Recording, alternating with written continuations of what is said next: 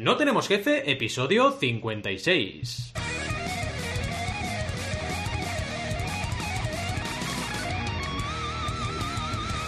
Bienvenidas y bienvenidos a NTJ o No Tenemos Jefe, el podcast donde hablamos de emprender con valores o de montar membership sites. Lo que nos dé la gana, podemos ir de lo más técnico a lo más banal. Si es que hablar de montar membership sites es banal, que yo no lo creo, pero bueno. ¿Y quiénes hacemos este podcast? Pues Alberto González, Adrieta Rida, Roberto Aresena y un servidor Valentía Concia, todos emprendedores que amamos, de verdad los amamos, los membership sites. Los queremos un montón. Yo, de hecho, me voy a dormir siempre, tengo un membership site pequeñito y me lo pongo al lado en la, eh, cuando duermo, me lo pongo al lado como un peluche. Es muy mono, se llama Membi. Membi es precioso, precioso. Eh, tiene un pelito así de color moradito y es una maravilla. En fin, eh, ya os presentaré algún día Membi. empecemos con el tema de hoy, que como habéis podido comprobar es en, en, parte el mundo de los membership sites, pero no únicamente. Porque como veis, ya lo veis los que estáis en directo, que por cierto, ya lo sabéis, cada viernes, cada viernes, a las diez y media en teoría, empezamos directos. Así que si nos estáis escuchando esto un miércoles a las 12 y 12 o más tarde porque os habéis colgado y estáis escuchando el podcast, que sepáis que los viernes grabamos el podcast. Así que si queréis vernos las caras, ahí estamos. Y hoy, lo que decía, cuando la gente que nos está viendo en directo ve que hay dos personitas que vamos a entrevistar hoy, ¿de acuerdo? Que son Rosa y Jordi de Bicicleta Studio, expertos expertísimos en membership sites. Pero además veremos un poquito su historia emprendedora, etcétera, que para nosotros es súper importante. Eh, vamos a empezar un poco con la introducción de Abuelo Cebolleta. Eh, siempre me gusta emprender rodeado de buenas personas, os lo aseguro, ¿vale? Y estoy súper contento con este grupo que tenemos aquí hoy. Eh, a diferencia de, por ejemplo, lo que es trabajar por cuenta ajena, lo bueno de trabajar por cuenta propia, me voy a quitar las gafas, porque si no, es que puedes escoger con quién trabajas. Al menos a nivel de colaboración, a nivel de socios depende, pero a nivel de colaboración casi siempre puedes escoger con quién colaboras y quién no. Y esto para mí es una de las ventajas más grandes de emprender. Que dices, oye, mm, voy a estar con la gente que me da buena vibración, que me hace sentirme bien. Y esto al final son horas que luego se convierten en días y luego se convierten en años de tu vida rodeado de gente que suma o rodeado de gente que reste. Imagínate lo que es eso.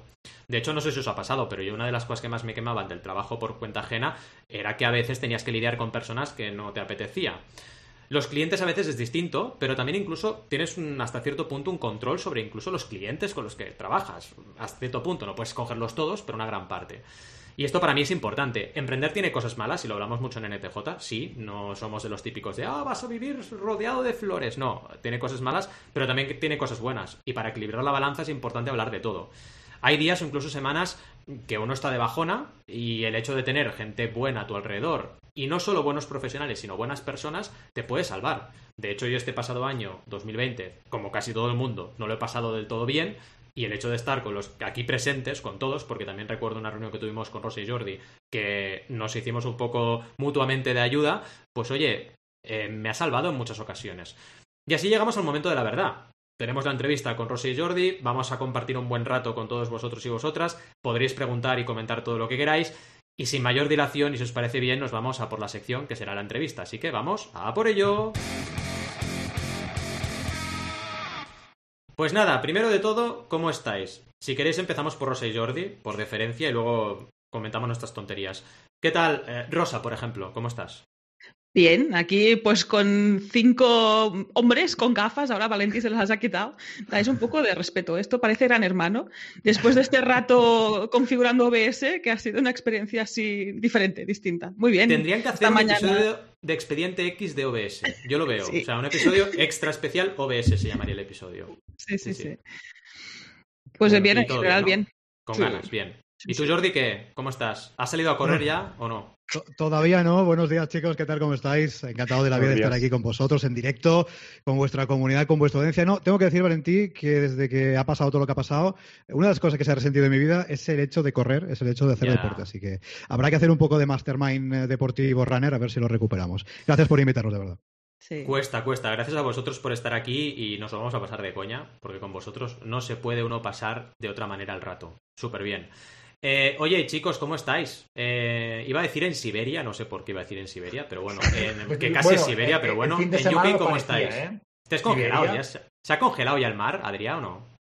Pues, es que, parecía que se iba a congelar porque cayó una nevada de esas, pero copos de nieve que eran como mi palma de la mano. Pero, pero, pero. Entonces eran, cuidado, era un copón. Copón. era un copón, era un copón. Sí, sí. Me pongo, espera, me pongo chiste malo, chiste malo este. ¿eh? Un copo de nieve grande es un copón. Es que chicos. un copón. Eh, caían unos copones que no veas. O sea que sí, sí. Pero luego ayer 13 grados, no sé. Cosas ya. Esta mañana yo he salido a correr y marcaba 17 grados el termómetro a las 6 de la mañana. O sea, tenía calor. Dices, ¿pero qué es esto? O sea, que ahora es verano. O sea, ahora no sé, no sé, eh, hoy es verano. Pero eso es que el cambio climático es mentira, ¿no? Claro, ya lo dice Trump. Trump, que es una persona que realmente tiene criterio, lo está diciendo. O sea, es que la gente parece tonta. Si lo dice Trump, pues todos a, callarse y a acotar. A acotar, ¿eh? No a acatar. En fin, eh, ¿cómo estás, Sal? Ya que eh, bien, tengo que deciros que yo no soy religioso, pero lo de OBS de esta mañana para mí ha sido una experiencia religiosa. Sea, mm. eh, no sé, algo va a salir de aquí. Vamos a terminar haciendo un curso de OBS o algo, lo veo, curso de OBS. Podemos quedar para, para pegarnos hostias con OBS y a ver qué pasa, ¿no? Como... También. Muy bien. Hombre, directos de probar cosas en OBS para ver cómo todo sale mal serían guays. La gente los vería. Es una forma de. Que te enganchada. Hay gente que pagaría para ver eso incluso. Podemos comprar el dominio. Miremos si todo sale mal, si está libre. Si todo sale mal.com está libre, yo sería un spin-off de No Tenemos Jefe. Y ya no, es muy bueno. O Banaku versus OBS.com, ¿eh? También, Este sería un poco raro, ¿eh? Porque pondrían Banasco, Bacciona, Vasconcia y estas cosas que hacen. De hecho, el otro día os cuento que a mi hijo le dijeron mal el nombre y el apellido. Ya. Que, a ver, una cosa, un momento. ¿Vosotros creéis que Arán se puede decir mal? Porque es A-R-A-N. O sea, ¿cómo puedes decir mal Arán? No lo entiendo. Porque es que le dijeron, sí, a, Areón o Ariel o Arianón, no sé qué dijeron, pero una cosa muy rara. Y luego a Concia le dijeron mal, claro, dijeron a, Choncia o a Choncia claro, o no sé. en una. pero ¿cómo se pueden equivocar con cuatro letras? Una, una R, una A y una N. No te puedes equivocar, es imposible, ¿eh? No lo entiendo. La H muda, tío, que hay gente que no la H muda. Haran, es, Haran. Haran, hijo de, de Cebinar. Haran, Haran Vasconcia. Haran Vasconcia. En fin, ¿cómo estás, Rob? ¿Estás vivo o qué? Ay, muy bien, yo muy contento. La verdad que hoy me siento como en familia, porque como que a Jordi y a oh. Rosa les tengo mucho cariño. te veo muy iluminado, te veo, no sé, te veo muy bien. El cutis. sabes, sabes, por supuesto, hoy estoy deslumbrante, Val. Sí, sí. Yo me estoy poniendo muchas cremas ya, ¿eh? a ver si lo notáis. Ahora ya me pongo muchas cremas, muchas, muchas. Sí, eh, haces bien. Me di cuenta que era viejo y dije, pues voy a ponerme cremas. yo siempre estoy esperando el momento en el que lleguéis a hacer esa cáscara seis cáscaras, Adrián y tú. Eh, es que a ti te molan maduritos, te molan maduritos y quieres aquí que nos arruguemos. Claro. tengo ganas, tengo ganas. Pero nada, eso muy contento, la verdad, porque aún recuerdo el, primer día que, que, creamos su cuenta, Bicicleta Estudio en Instagram. Eh, me acuerdo que, en, no sé, hicieron bastante ruido en 2018, si no me equivoco mal. ¿Puede ser? Sí, la de, la de Bicicleta Estudio 2018, sí, señor. Así que muchas ganas de hablar con ellos. Estoy muy contento. Venga. Qué bueno, qué bueno. pues oye, Rob, ya que estás, empieza tú, empieza tú con la entrevista, venga, va. Y nada, eh, bueno, estáis fenomenal, ¿no? Ya, ya hemos comentado todo, pero eh, para empezar un poco y poner en contexto a todo el mundo, eh, nos gustaría que nos dijeseis quiénes sois y a qué os dedicáis. Pues empiezo yo, que ahí está señalando el socio. Yo soy Rosa, eh, soy la cofundadora de Bicicleta Estudio junto a Jordi y además, en mi caso, soy la diseñadora multimedia, me dedico a la parte de diseño del estudio y ahí estoy diseñando membresías, membership sites para nuestros clientes, Además, tengo una faceta ahora últimamente más amateur de ilustradora, que después creo que vamos a hablar un poquito de esto. Y bueno, aquí estamos creando estas membresías, estos sitios de web para suscribirse, que están bastante en boga actualmente con todo lo que está pasando, pues tenemos bastante movimiento por ahí. Muy guay. Bien, bien. ¿Y tú, Jordi, suéltate. Suéltate, desmelénate. Yo soy, yo soy Jordi, sí, es que estoy, me estoy frenando, estoy ahí, estoy ahí con el freno de mano puesto, porque si no. no yo, soy, soy Jordi García Codina, soy desarrollador web, soy formador también web en este caso en, WordPress. Por ahí hacemos un poquito de spam de valor. ¿eh? Valentín tiene un curso ahí top top en ese sentido, también de membresías. Ah, y también soy cofundador de Bicicleta Studio, como dice Rosa, un estudio de diseño y desarrollo en el que nos hemos especializado en sitios de membresía, en membership sites, llámale como quieras en ese tipo de plataformas. Y aquí estamos para aportar todo lo que podamos, para ayudaros a todos. Las dudas que tengáis sobre membresías, bueno, aquí podéis contar con nosotros para, para lo que haga falta. Qué bueno, qué bueno. Genial. Bueno, me, encanta que hayáis venido porque mi primer episodio de, de, NTJ, o sea, el primero que yo lideré, fue sobre modelo suscripción. Estuvimos ahí hablando de la suscripción. ¡Oh! Entra la musiquita. Claro, es que te pones nostálgico. Que me pongo nostálgico.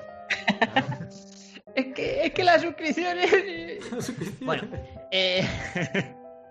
No, es que eh, la verdad que hablamos bastante de las suscripciones, del, dinero que tiramos con las suscripciones y todo eso, ¿no? Y bueno, vamos a hablar un poco de como emprendedores, ¿vale? No como consumidores, vamos a ponernos eh, como emprendedores. ¿Qué ventajas tiene el modelo de, membresía, ¿no? ¿Cómo funciona? Un poco... Eh, ¿Por, qué deberíamos utilizarlo como modelo de negocio?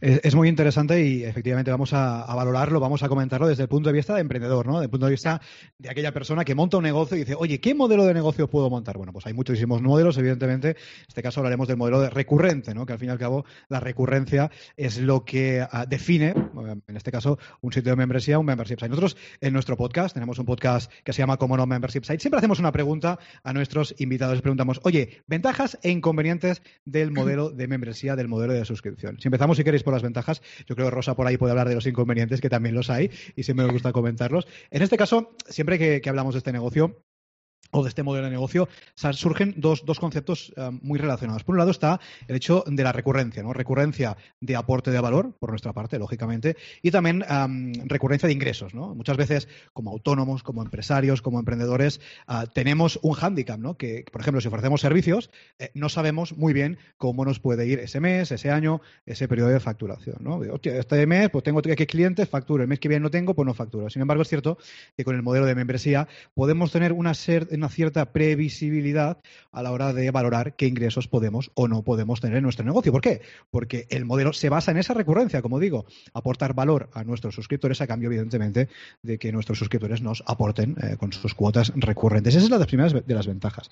Y otra ventaja que también siempre es muy recurrente es el hecho de la comunidad. Y no solamente en el caso de las membresías de comunidad, que es uno de los cuatro tipos de membresías que existen.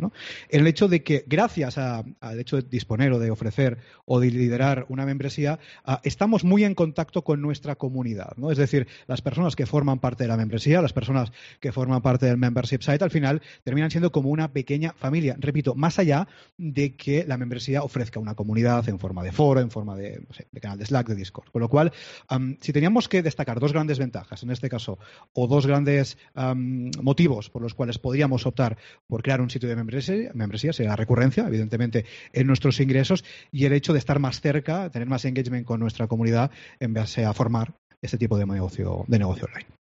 Sí, sí. Genial. Y los inconvenientes, porque claro, todo esto me lo estás vendiendo súper bien, pero algo malo tendrá, ¿no? Ahí le doy yo, es el punto este, ¿no? Este, eh, crear este contenido de forma recurrente suele ser uno de los inconvenientes, valga la redundancia, dentro de estas membresías para el CEO, ¿no? Porque no todo el mundo está acostumbrado a crear este contenido. Tenemos como, es como una moneda, ¿no? Con dos caras. Hay gente que está encantada porque es generadora de contenido, como puede ser Valentín, por ejemplo, que genera mucho contenido gratuito y que cuando descubre el modelo de membresía es como, hombre, pues estoy monetizando este contenido que ya estaba creando. simplemente sigo con este ritmo y continúo y puedo monetizar. Ahí están encantados. Y hay quien se mete dentro de este modelo puede ser que no esté muy acostumbrado a crear este contenido y de golpe se ve pues enfrente a un muro ¿no? de que tiene que tener pues lo que haya dado como expectativa en este caso. También hay quien se mm. flipa, dice, por ejemplo, ¿no? un membership site de cursos, que hay un montón, pues un curso cada día. Claro, esto tienes que mantenerlo a lo largo del tiempo, eso que comentaba Jordi, ¿no? Tú es lo que has prometido a tus suscriptores y te están pagando por ello. Y puede ser que si no estás acostumbrado, no estás entrenado, pues posiblemente no puedas sostener esta frecuencia a lo largo del tiempo. Esto podría ser este punto ¿no? de esta creación de contenido que hace que puedan verse este modelo como un poco esclavo, ¿no? que tienes que estar ahí continuamente. Por otro lado, hay quien está encantado, porque precisamente busca esto, ¿no? Esta constancia, ir poco a poquito, es trabajo de hormiguita. Aquí nos gusta hacer el paralelismo de, que es una maratón. Tú estás preparado precisamente para que esto dure muchos años, ¿no? Una membresía no es una cosa puntual, es para que tú la crees, vayas creando ese contenido, vayas compartiendo, la va creciendo y vas sosteniendo durante el tiempo. Si tú eres un tipo de persona como emprendedor en que encajas con esta forma de trabajar, trabajar poco a poco, constantemente, pues vas a estar encantado. Si mm. no encaja tanto contigo y eres más de pegar el sprint, por ejemplo, vender un curso suelto, hacer la difusión y después estarme medio año bajo las palmeras de Chiang Mai, pues posiblemente cuando entres dentro de una membresía como creador te sientas un poco esclavo de esta frecuencia. Claro. Y una, de las también, eh, a colación de lo que decía Rosa, uno de los inconvenientes o, o, handicaps, yo creo, más importantes que tenemos que tener en cuenta si montamos un sitio de membresía es la parte mental, es la mentalidad. Oye, como mm. emprendedores, como personas, como seres humanos, ¿estamos preparados para tener una membresía? Lo digo porque, evidentemente, como decía Alberto, nosotros lo vendemos muy bien. ¿Qué vamos a hacer nosotros que nos dedicamos a diseñar y a desarrollar membresías para clientes? ¿Qué vamos a decir, no? Pero es cierto que una membresía no es para todo el mundo. Y eso eh, me imagino que también lo habéis comentado. Es decir, es un modelo de negocio muy especial que requiere de, ya no de unos conocimientos, que eso por supuesto, ¿no? Para pues, lanzar cualquier tipo de negocio, requiere de una predisposición mental muy especial. Es decir, tenemos que estar dispuestos a ofrecer valor, del tipo que sea, a nuestros suscriptores de forma recurrente, cada día, cada mes, cada año, cada trimestre, cada año, lo que sea, ¿no? ¿Por qué qué? Porque evidentemente si no ofrecemos ese valor, el suscriptor dirá, oye, mira, estoy suscrito a banaco.com, pero ¿qué pasa? Que Banaco no me está dando cursos, me voy, lógicamente, ¿no?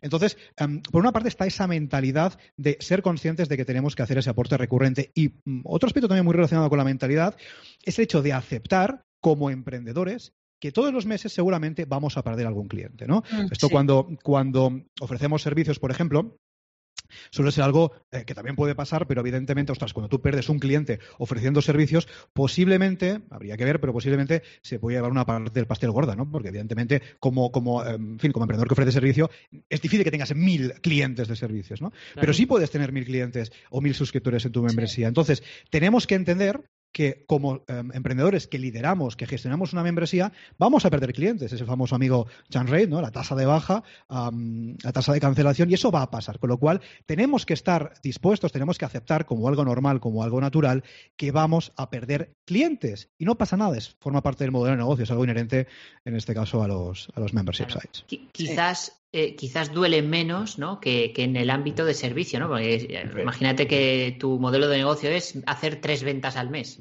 y con eso vives, ¿no? Tres ventas de lo que sea. Como se te caiga uno de esos tres, tiene que doler mucho más que si se te cae uno de un membership de mil, ¿no? De mil al mes. El, riesgo, el, riesgo que conlleva es, es, muchísimo mayor en el, en el campo de los servicios, ¿no? Por ahí, no sé si los, que sabéis más de negocios, no sé si se suele decir que eh, un cliente no debería suponer más quizás del 5 o 10% de tu facturación. Bueno, claro, en el caso que tú decías, casi un 33%, que es una exageración, ¿no? Es devastador. Claro, si tú tienes una membresía como, por ejemplo, de, no sé, de 10 euros al mes y tienes 100 suscriptores y pierdes uno, pues evidentemente estás perdiendo un porcentaje muy pequeñito ¿no? de, de, tu, negocio. Sí, sí. Eh, Adrián, tenías una pregunta, pero se han comido. Se ha contestado. Se han comido. Entonces, invéntate algo, no sé lo que quieras. ¿Qué, ropa interior llevan, lo que tú quieras? Tu pregunta, me voy a inventar. La que te tocaba a ti. Ahí ha salido un poco, pero a ver, has mencionado que hay cuatro tipos de membresías, ¿no? ¿Nos explicáis un poco? sí. Aquí partimos de cuatro tipos, que sería el de contenido, el de servicio, el de comunidad y el de producto.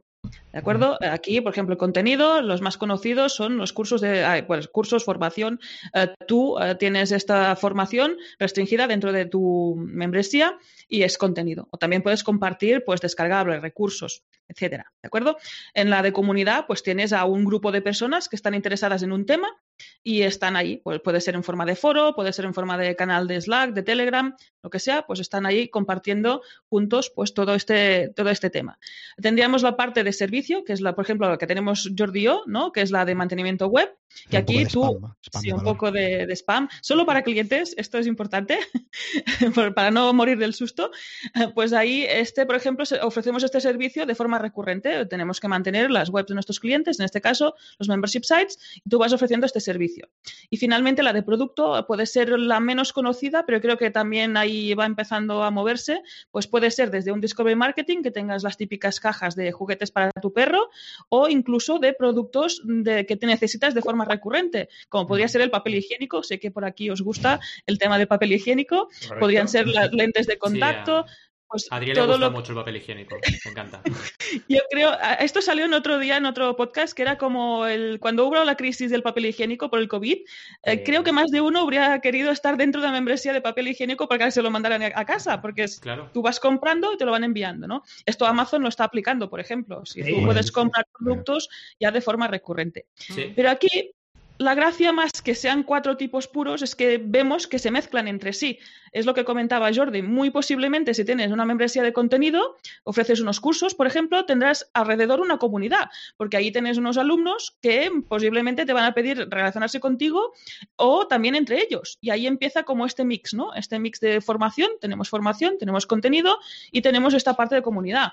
Incluso podemos tener también la parte de servicio, porque tú como profesional, pues tienes esta parte de formación y, además eres consultor, ¿no? Pues puedes ofrecer este servicio de consultoría de forma recurrente. Aquí ya estamos mezclando tres tipos en una membresía. Incluso ya eh, voy al extremo, pues mm, te haces merchandising y vendes tazas de forma recurrente, yo qué sé. Estoy inventando aquí ya está el un poco tema. pillado, ¿eh? está pillado, pero bueno. Un poquito pillado. Podrías... ¿Y se entiende, se entiende, bien se combinarlos? O sea, es decir, bueno, esta no estaba en la escaleta, pero es que me parece interesante preguntarlo. ¿Está, sí, ¿Está sí, bien combinarlos los tipos de membresías o sois más partidarios de, no, si has cogido el tipo 1, ve a muerte con el tipo 1, no te flipes ahora a meterte a mezclar cosas? A ver, esto... Con moderación, como todo en la vida. Claro. Nosotros normalmente recomendamos empezar poco a poco, que es como si tú estás empezando, posiblemente, ¿no? Pues no, no, no empieces haciendo cuatro cosas a la vez. Empieza por una y seguramente vas a ver cómo va evol- evolucionando. Lo que te comentaba, te- tus suscriptores te van a pedir posiblemente que pases hacia otro. Hay algunos que han empezado ofreciendo contenido y han acabado creando una comunidad porque es lo que interesaba en ese caso, ¿no? Mm. Preguntando a su suscriptor. Yo creo que esto va creciendo y evolucionando. Mm. Claro. Sí, y sobre, sobre todo eh, en, cua- en cuanto a producto, eh, al final, en el tipo de producto, producto físico quiero decir, eh, membresía de producto, realmente eh, hay que pensar bastante bien, ¿no? Y es complicado montar una suscripción porque Sí. A ver, la, la obvia es, es la de la de comida. Nosotros tenemos Sí. dos suscriptores de, de comida. Tenemos o plans que nos llegan las comidas congeladas veganas cada, cada, cada dos, tres semanas. Justo. Y la de, la de la- otras de vegetales de formas raras, ¿sabes? Que tienen que, Sí. que, que han sido ah, que, que no se pueden vender, vaya. Sí, de motivo.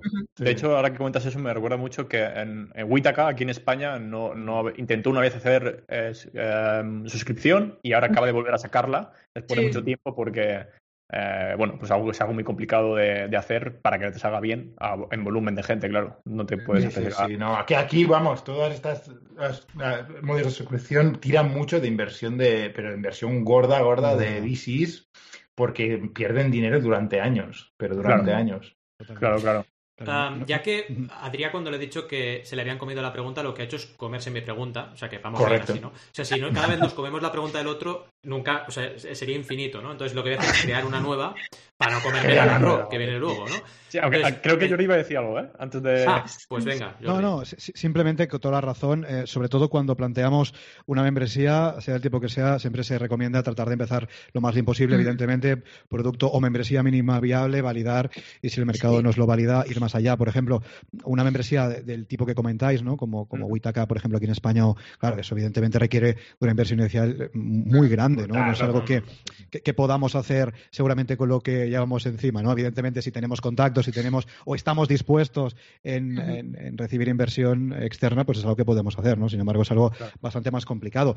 Necesitas tener proveedores, necesitas material, en fin, es, es bastante más complicado. Sí. Y- y un aporte, cuando, cuando hablamos muchas veces de membresía de producto, muchas veces hablamos de las membresías, por ejemplo, de comida, ¿no? Porque es muy habitual que si las cestas de vinos, que si la cerveza artesana, que si no sé qué, ¿no? Y es verdad, y eso es así. Pero, por ejemplo, recientemente nosotros desde el estudio lanzamos una membresía de una clienta que es de producto digital y es una Sí. mezcla, antes hablamos también de los de las mezclas entre eh, membresías híbridas, ¿no? Es una membresía, es un e-commerce de descargables de recursos de marketing digital para pymes, para emprendedores que no tienen conocimientos de marketing y quizás no tienen el presupuesto para eh, delegarlo.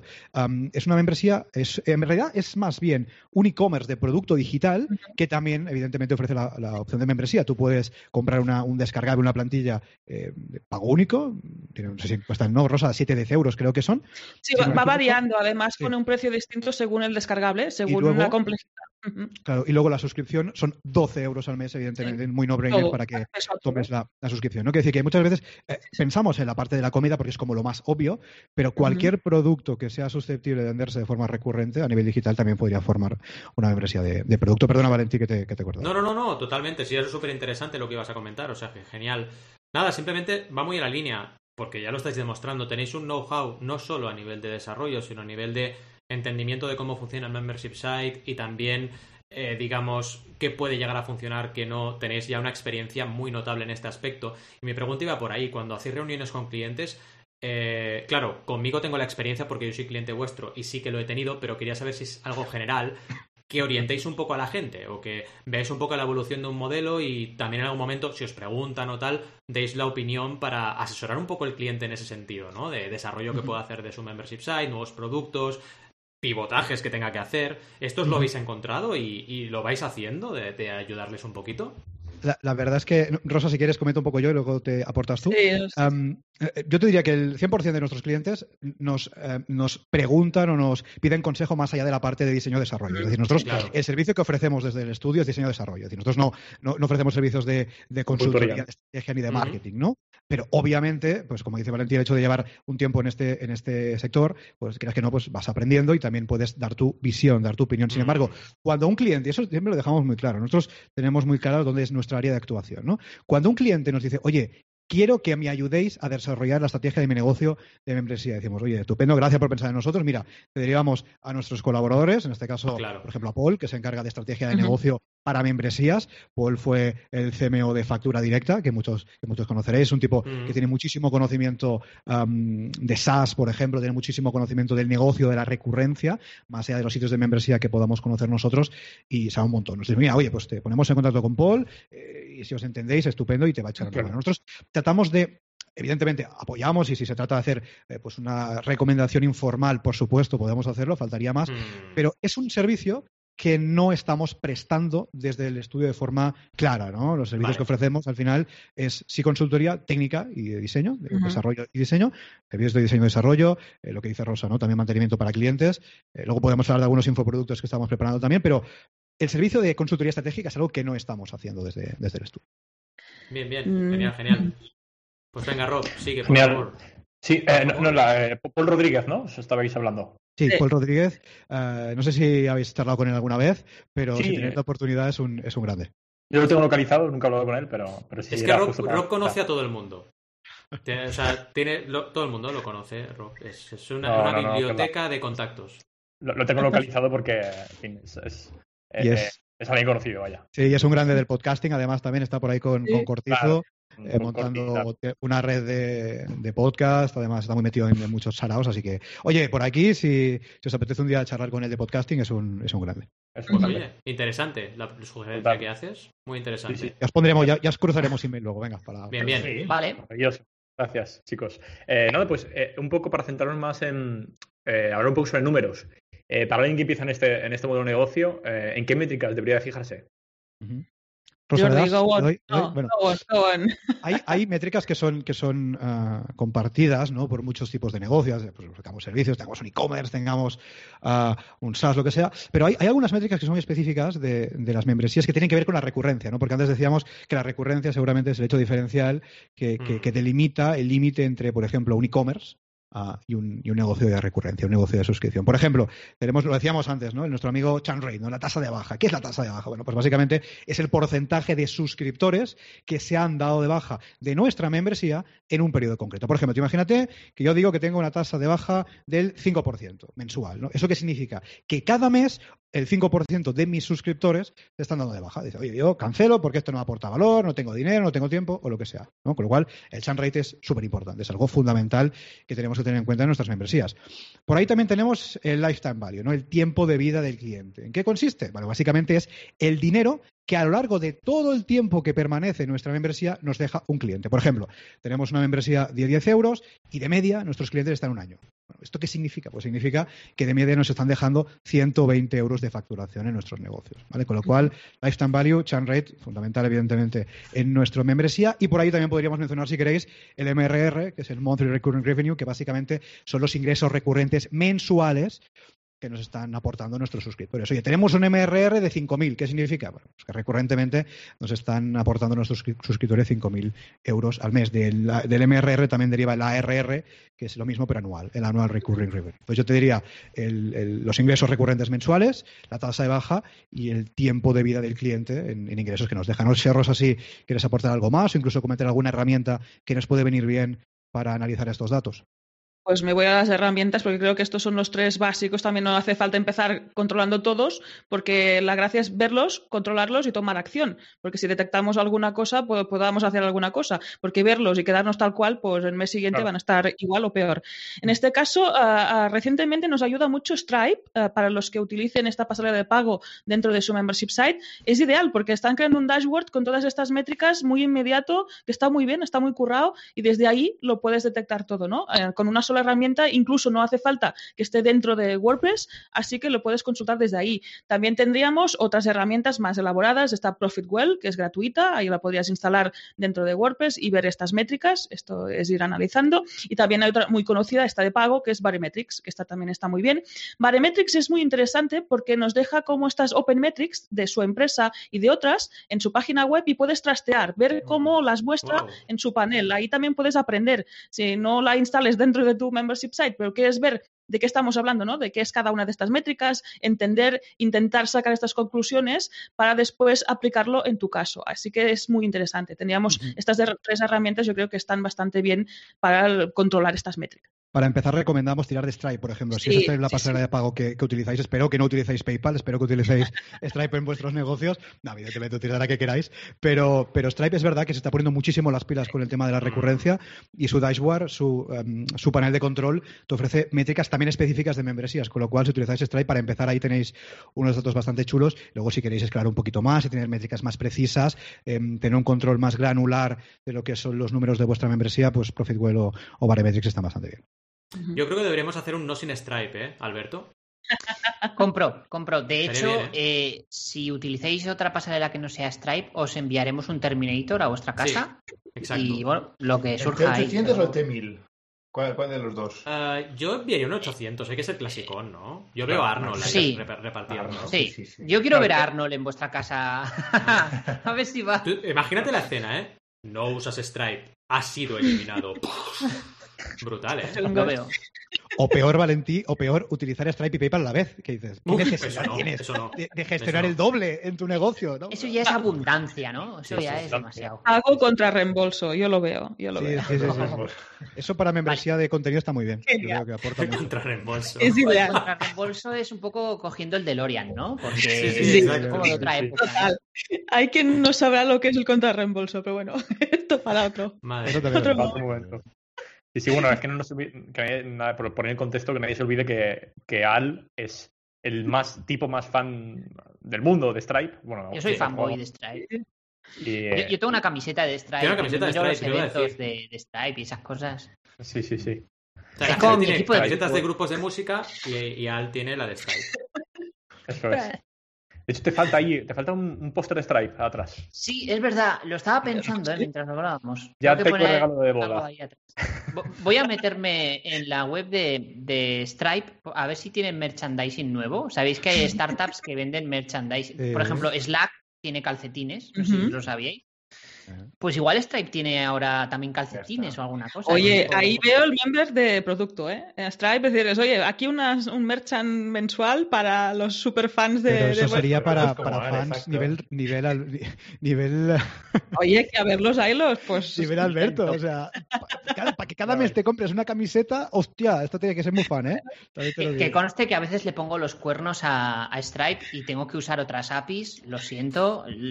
Soy desarrollador y a veces tengo que tocar otras APIs. A, veces Luego, luego me lavo las manos después de teclear con otras APIs. Y... Como si fuera. Con mascarilla. Yo te veo programando con mascarilla. Sí, sí. Ay, qué bueno. Qué picada, ¿eh? Me encanta esto.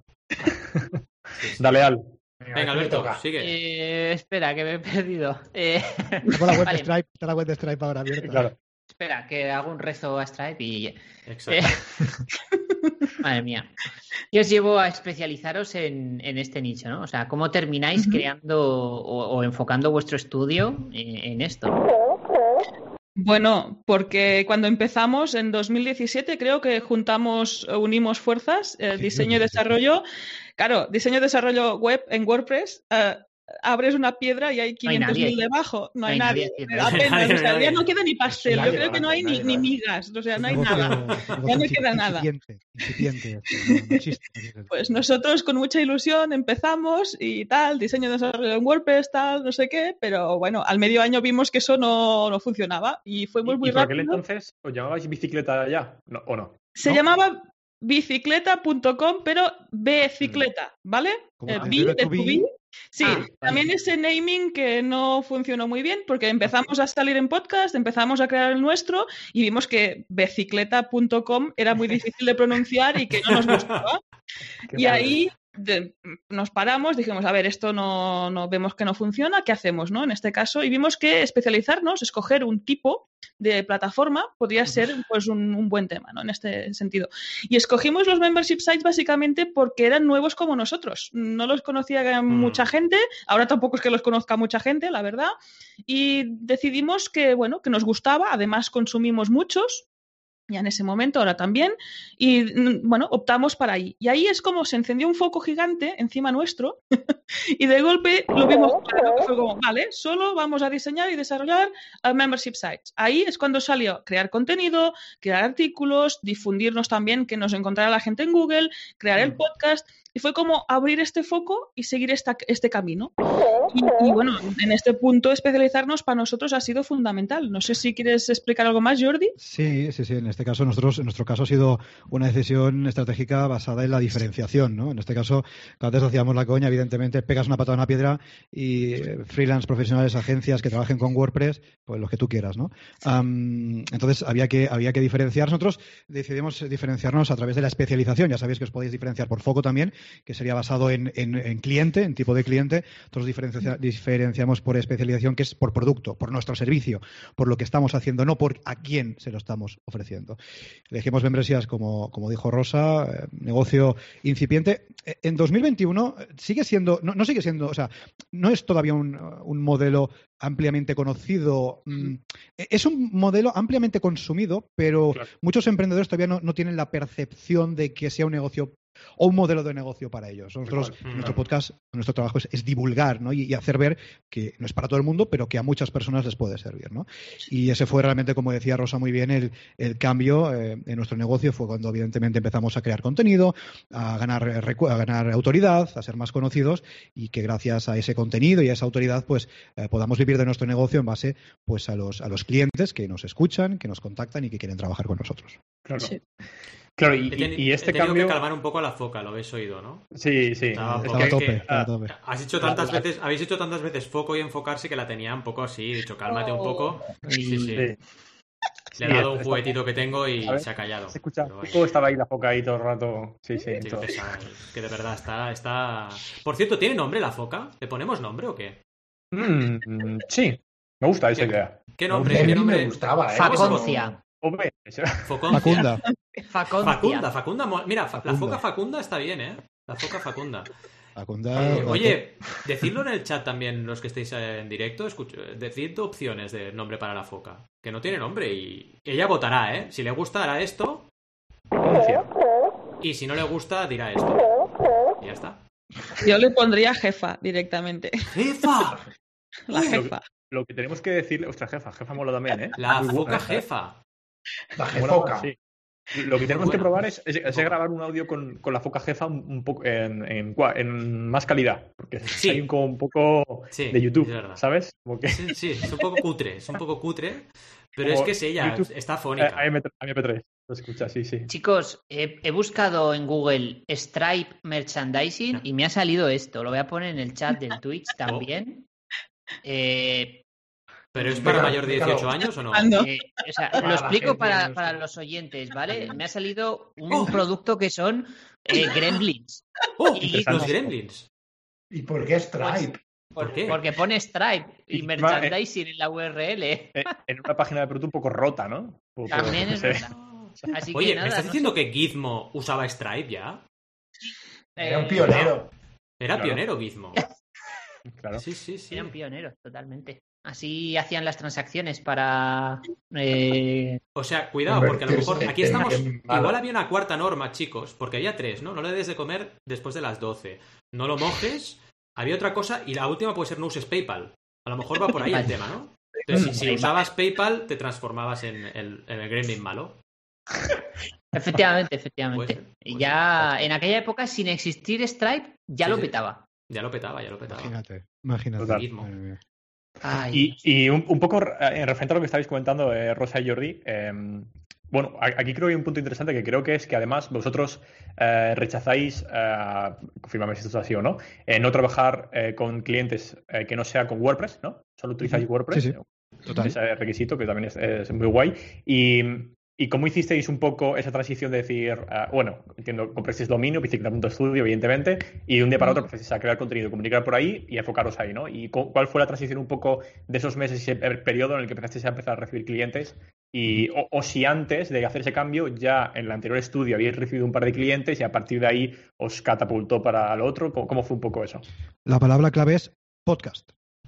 Podcast es lo que, lo que nos sirvió. Sí, evidentemente compramos el dominio, enfocamos un poquito más nuestra web, eh, visualizando clarísimamente la propuesta de valor. Nuestra web ha sufrido algunos pequeños cambios. La verdad que tampoco tantos, ¿no, Rosa? Ha sido un, cambios bastante, bastante sutiles, pero sí, eh, enfocar clarísimamente la propuesta de valor, que, oye, especialistas en membership sites, punto. O sea, está, claro cuando entras.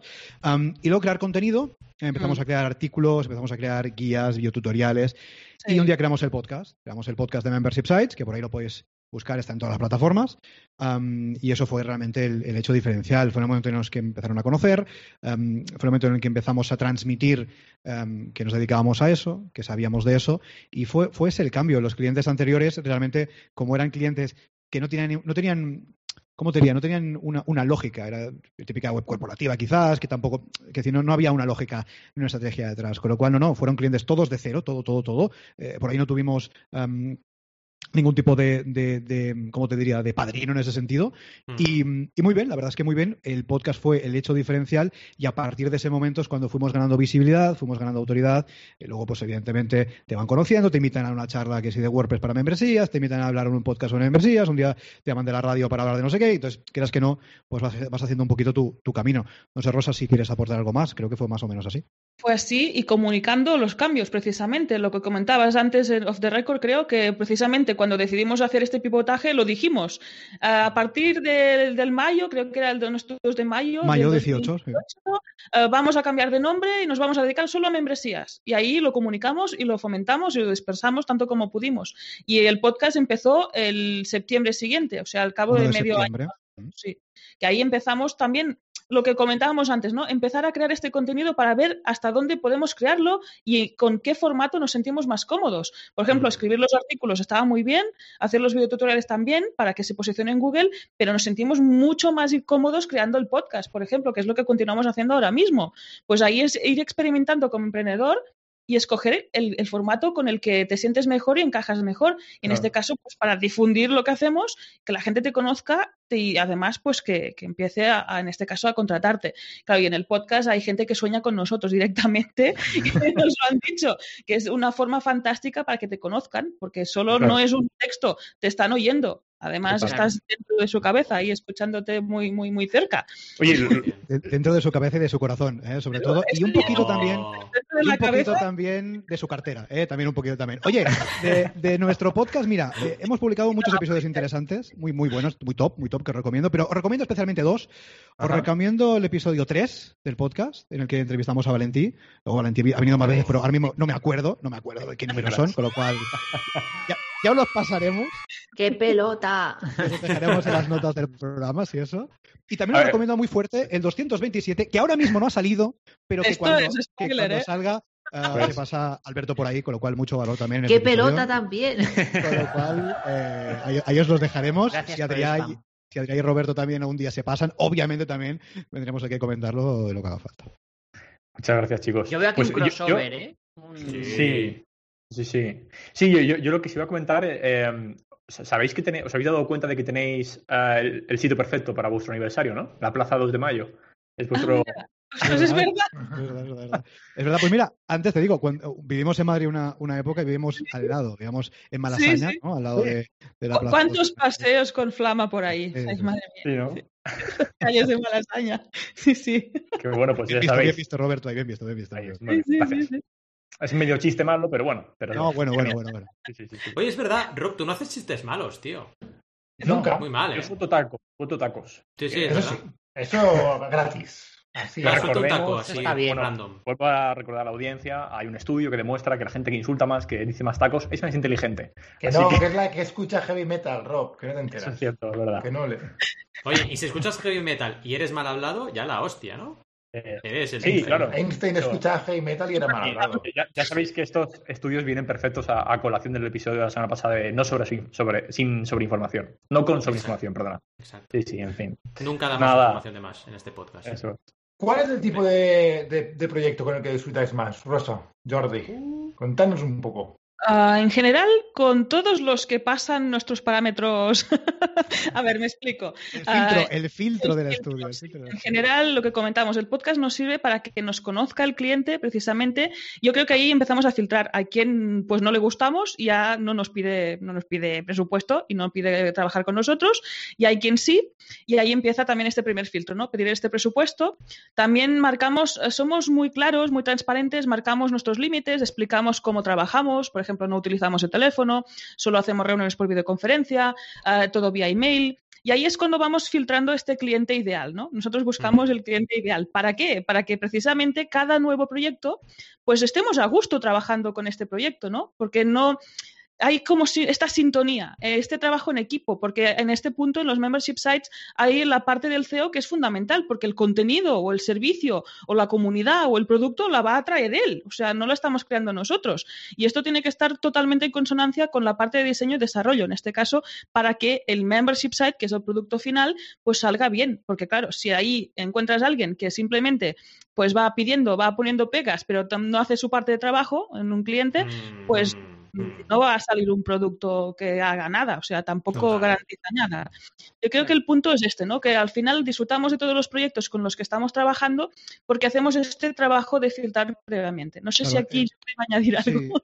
No, es que es exactamente lo que has dicho, coincido 100% en nuestro caso. Nuestro proyecto ideal o el proyecto que más disfrutamos no es un proyecto en concreto de un sector concreto, es el proyecto de un cliente concreto. ¿Y de qué cliente? De nuestro cliente, de que nosotros elegimos. Al final, nosotros, por suerte o por desgracia, por suerte, por desgracia no, más bien por suerte, podemos decir que no a determinados proyectos. Mm. Ojo, pero no solamente porque no nos encajen, porque veamos que no haya feeling, que esos por supuesto no los trabajamos, sino, por ejemplo, proyectos que nosotros no podemos abarcar. Es decir, nosotros hay un, hay un nivel, es decir, oye, eh, si tú quieres un SaaS hiper complicado, nosotros no lo vamos a poder hacer. Como antes decías, Roberto, nosotros hagamos con WordPress, que es una herramienta estupenda, pero no todo se puede hacer con WordPress. Es decir, hay cosas que, que sobrepasan un CMS, necesitas a lo mejor un desarrollo a medida, que, que, WordPress no te sirve ni, ni de backend, digamos, y entonces no lo, no lo podemos hacer, no tenemos ningún problema en decirlo, oye, pues esto no lo sabemos hacer y no tenemos los conocimientos.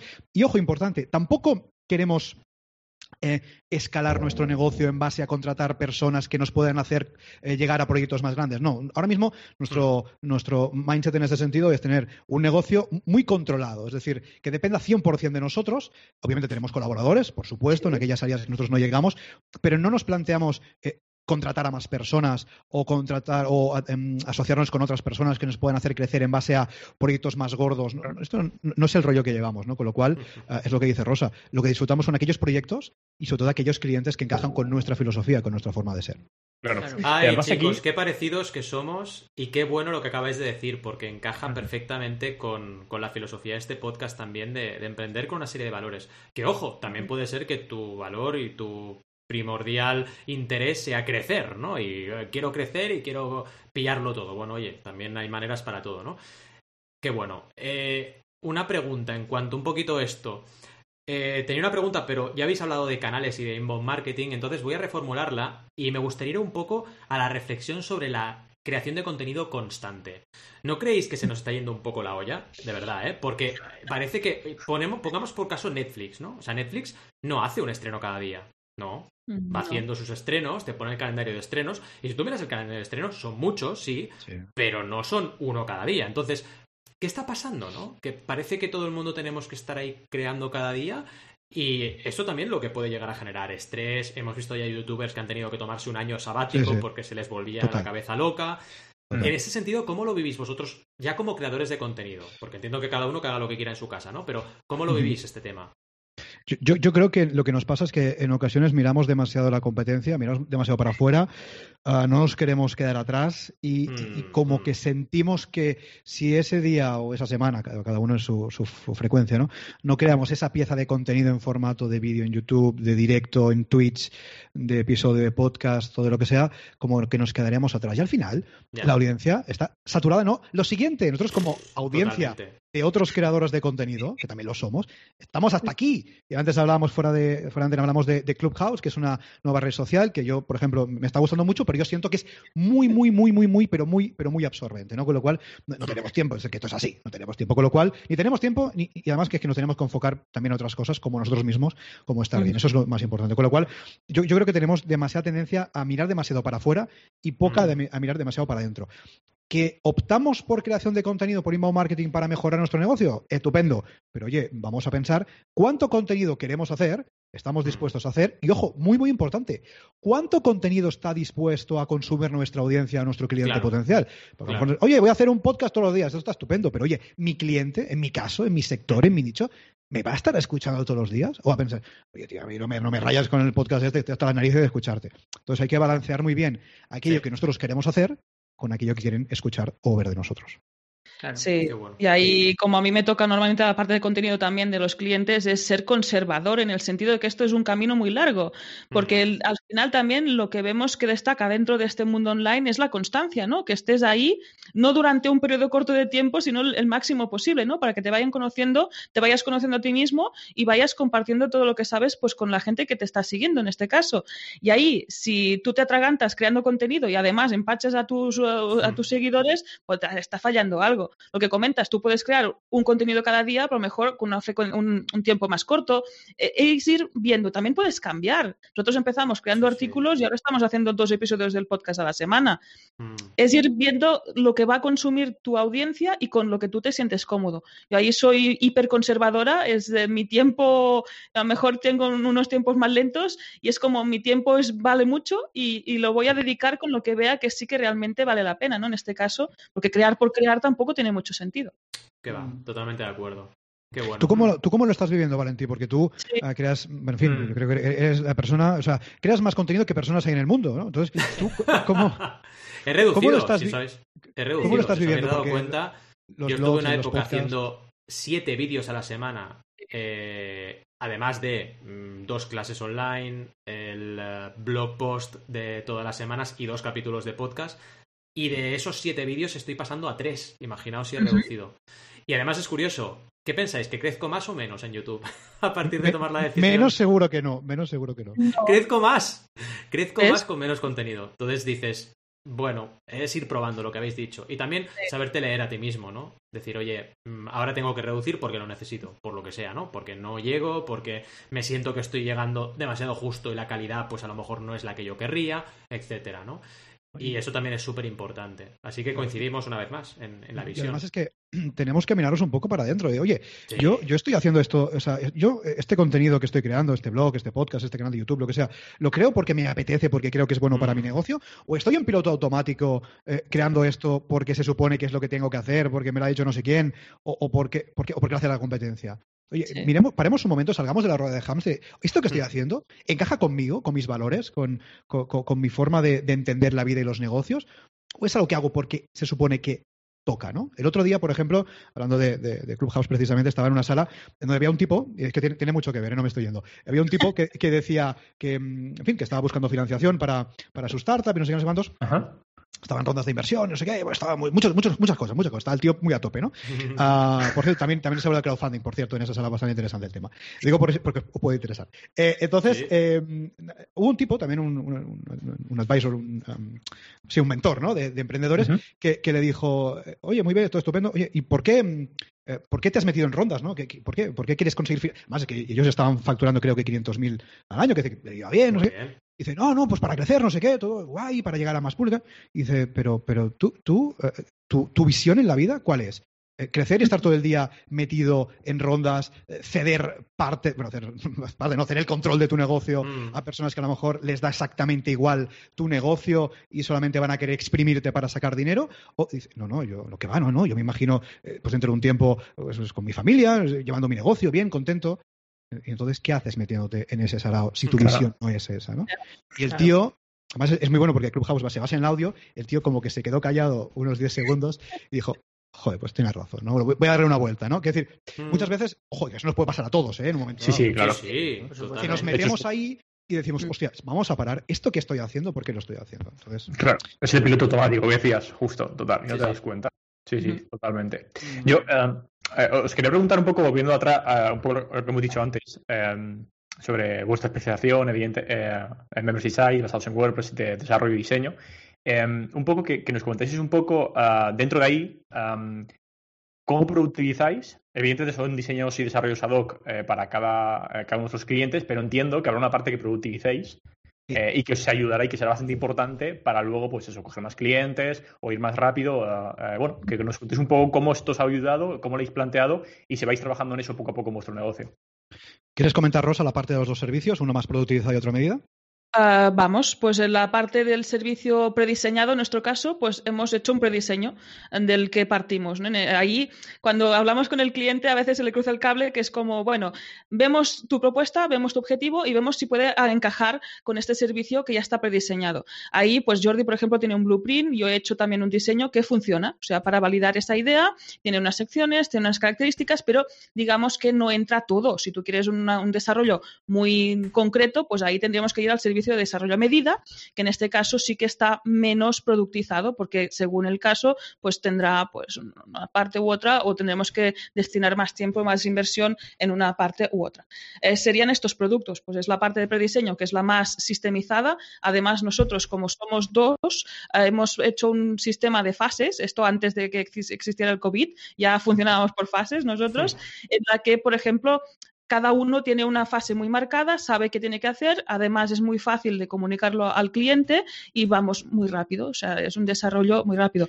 Aquí normalmente se separa todo el tema cuando estamos esperando el contenido del cliente. En el caso de que todavía no tenga una membresía, que sea desde cero, y ahí muchas veces se quedan paradas esperando que el contenido sea generado para mm. poderlo subir a la web, en este caso. No, todos son, son eh, eh, generadores de contenido como los que estamos aquí. Hay personas que, bueno, por sus circunstancias les cuesta un poquito más. Sí, no, es lo que dice Rosa. En nuestro caso, por ejemplo, tenemos dos servicios muy claros. Es decir, el servicio basado en un tema, nosotros hemos creado un tema de WordPress, un theme, una plantilla, llámale como quieras, prediseñada, en este caso para nuestros clientes. Entonces, es lo que decía Rosa, es como un blueprint, ¿no?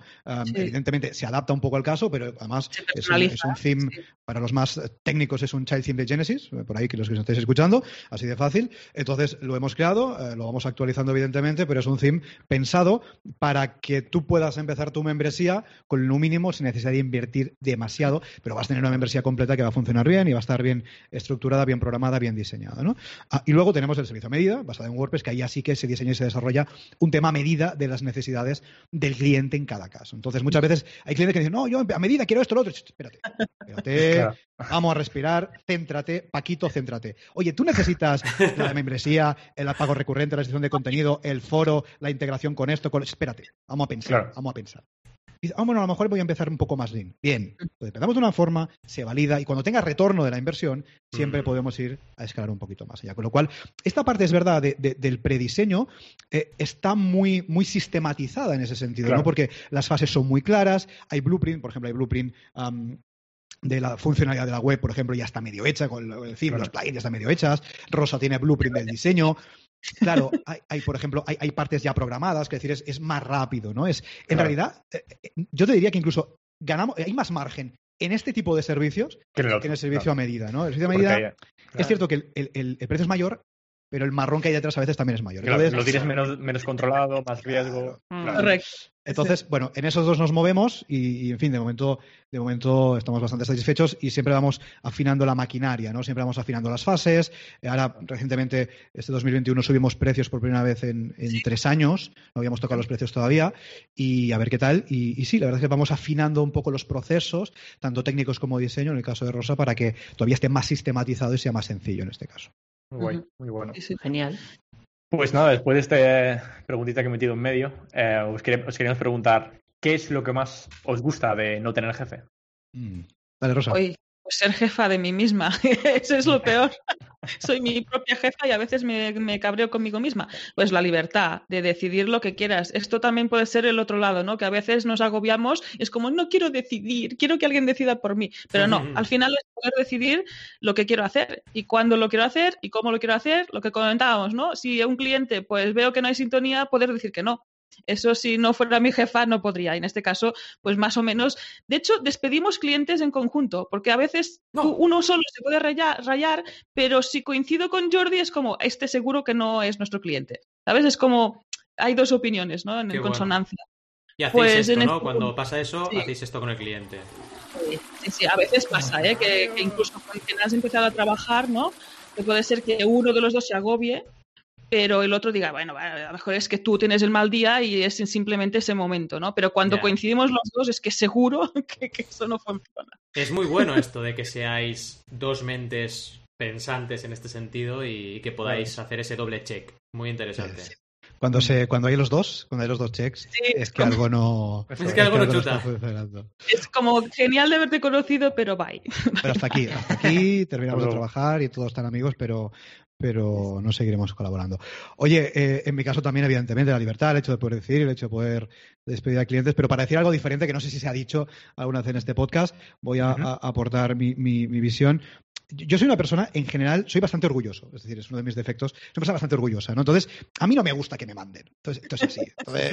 esto es así. A mí no me gusta que me manden, ¿no? Entonces, no, digo que me guste mandar, pero no me gusta que me manden. Entonces, para mí lo mejor de no tener jefe es, eso, es que no me manden, es que yo tomo las decisiones, me puedo equivocar, me equivoco cada día, pero me equivoco yo, no me equivoco porque alguien me ha mandado algo que me he mm. equivocado, ¿no? Mm. Entonces, yo estoy trabajando en este orgullo porque es algo que, bueno, a veces es positivo, pero a veces es muy negativo, eh, ser orgulloso, pero, pero para mí es, fundamental el hecho de, de no de no seguir órdenes de terceros, ¿no? de poder tomar mis decisiones, equivocarme o acertar, pero en base a mi conocimiento, no en mi criterio y no en base a otros. Con lo cual, para mí, más allá de lo que dice Rosa, evidentemente, de la libertad, de despedir al jefe, de, en fin, de, montártelo a tu manera, es el hecho de, no tener que sufrir o de que mi orgullo no tenga que sufrir por los mandatos de, un tercero. Claro. Y, Rosa lo, lo ha hecho un poco así por encima. ¿Y qué es lo que menos os gusta? Ah, de no bueno, en mi caso a veces eh, se me cruza el cable de ahora no tengo ganas de decidir y tengo que decidir algo. Eh, yo tengo un carácter mucho más calmado en ese sentido. A veces me falta esta iniciativa, ¿no? Que tienes que tener como estas ideas constantes para evolucionar tu negocio. Ahí mm. tengo a Jordi al lado que me, me, ayuda en este sentido. Y esto es la peor parte, ¿no? De ser jefe. A lo mejor tienes que trabajar y ser líder de tú mismo, ¿no? Eh, tomar estas decisiones y mm, tomarlas en, el momento adecuado. En el caso de que, en mi caso, tampoco me arrepiento mucho, ¿eh? De cuando tomo una decisión realmente, pues tampoco, si después cambio de opinión, pues he cambiado de opinión y sigo por otro lado y voto con facilidad. Pero es verdad que hay algún punto que es como ahí a veces, mm, es como, vale, hoy, hoy no me gusta ser jefa, ¿no? Pero bueno, en fin. Claro. Puede ser un poco, un poco menos jefa ese día, ¿no? Porque ese día baja un poquito, poquito, poquito, poquito. Jefita, puede ser jefita. Jefita, puede ser jefita, jefita, sí, sí. Oye, hostia, es, es, esta, esta, me cuesta más. Eh. Claro, supongo, a mí, a mí lo, no sé, a mí lo que no me gusta yo creo que ese esos momentos en los que en los que te cabreas, en los que te en los que te sacan de tus casillas, en los que te mandarías a más de uno de una a tomar por saco, esos momentos que al final se te pasa y ya está, y ah, luego te ríes, ¿no? Pero esos momentos, claro, como al final todo depende de ti, lo bueno o lo malo, hostia, e-, ese email, ¿no? Que te llega y dices, madre mía, ¿qué, le contesto a este, no? Que te fastidia el fin de semana. sí. Fíjate, incluso, eh, el hecho de que algo tan simple te llegue a fastidiar un fin de semana. ¿Cuál final es un email que, el tipo o tipa que te lo ha mandado está tranquilamente en su casa, te lo ha mandado y se olvida, ¿no? Y tú estás ahí pensando, hostia, ¿este cómo le contesto? Rayadísimo. Sí, sí, sí. Eso, eso es lo que menos me gusta, porque muchas veces cuando trabajas por cuenta ajena, pues, tú el fin de semana, bueno, depende, depende, de la posición que tengas, ¿no? También, pero depende de la posición, pero en ocasiones puedes el fin de semana llegar a las 5 de la tarde, apagas el móvil de empresa, el portátil, adiós, y te olvidas, ¿no? Y esto, eh, a mí, por ejemplo, a mí me cuesta muchísimo, muchísimo, muchísimo desconectar, pero muchísimo, o sea, a niveles extremos, ¿no? Pero a, Rosa le cuesta menos. Entonces, el hecho de estar siempre conectado, siempre pendiente, que, mm. que, cualquier tontería te pueda joder, eso al final es un trabajo que tenemos que hacer nosotros mismos para con nosotros. ¿eh? Esto en realidad no, no, es responsabilidad del cliente de que te manda el email. Eh, es nuestra responsabilidad ser capaces de no eh, sobresaltarnos por algo así, ¿no? Pero en mi caso, yo soy bastante así, y eso es lo que menos me gusta en este caso de, no tener jefe, de tener un, negocio. O, o que he aprendido a poner límites y a desconectar porque me fundía. Yo sufrí episodios de ansiedad por estas cosas y era como, se acabó. Yo me cojo un día de off total cuando yo decida y paso del mail, así te lo digo. Es que es ese día y además lo puedo comunicar, decir, oye, pues em, en fin de semana, pues si no es mantenimiento, si no te ha reventado la web, lo que son clientes normales no se atiende, ya está. es que te va la salud en ello. ¿eh? De hecho, eh, ayer eh, mirando temas en TikTok, porque sigo a emprendedores, porque hay mucha tela en TikTok también, veía un fotógrafo que se desarrolló, desarrolló vitiligo por estrés. Y tiene media cara blanca, blanca y, con todo el pelo blanco. Por, por un tema de estrés, por un ataque de estrés, imaginaos. Entonces, muy serio lo que acabas de comentar, Rosa, y muy sabio de saber decir, oye, cuidado, cuidado porque si me dejo comer por el estrés, al final el perjudicado soy yo mismo, ¿no? Sí. Y yo en mi caso me conozco un poco mejor y veo que si quiero ser creativa tengo que tener el cerebro abierto y que no esté cansado, porque es que si no, no funciona. Pues eso también es ese trabajo, ¿no? De conocerse un poco e ir adaptando, ¿no? Y después comunicarlo a tus clientes, decir, oye, pues esto funciona así. Y es lo que comentábamos, está bien, bien, y si no, pues, puedes ir a Sí, sí, vete a otro sitio, no pasa nada. Es derecho de admisión de los bares. Te vas a otro sitio, sí. no pasa nada.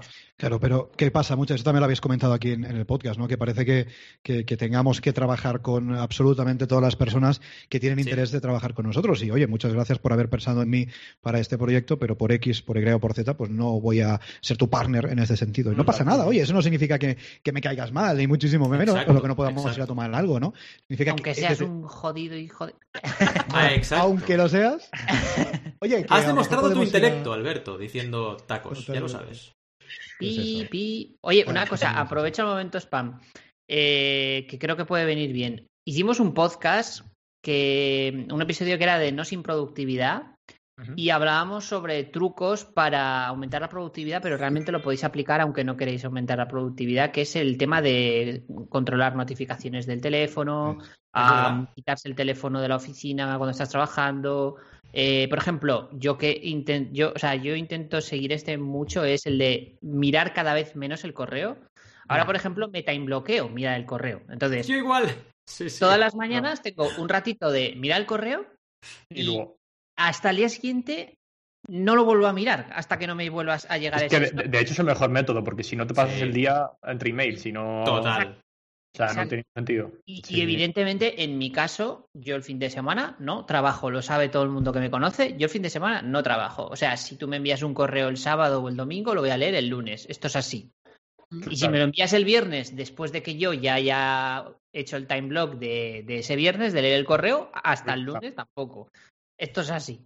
Pero bueno, soy a cada uno. Todo el mundo debería, debería ser así, Al. Y yo estoy en esas también, aunque el sábado a las 7 tengo mi cita con Joan Boluda para el podcast. Intento que después de esa cita eh, se frene. A veces es complicado esto, lo de crear contenido, porque yo emito el vídeo, emito vídeo los lunes y a veces me cuesta poder hacerlo todo el viernes, ¿sabes?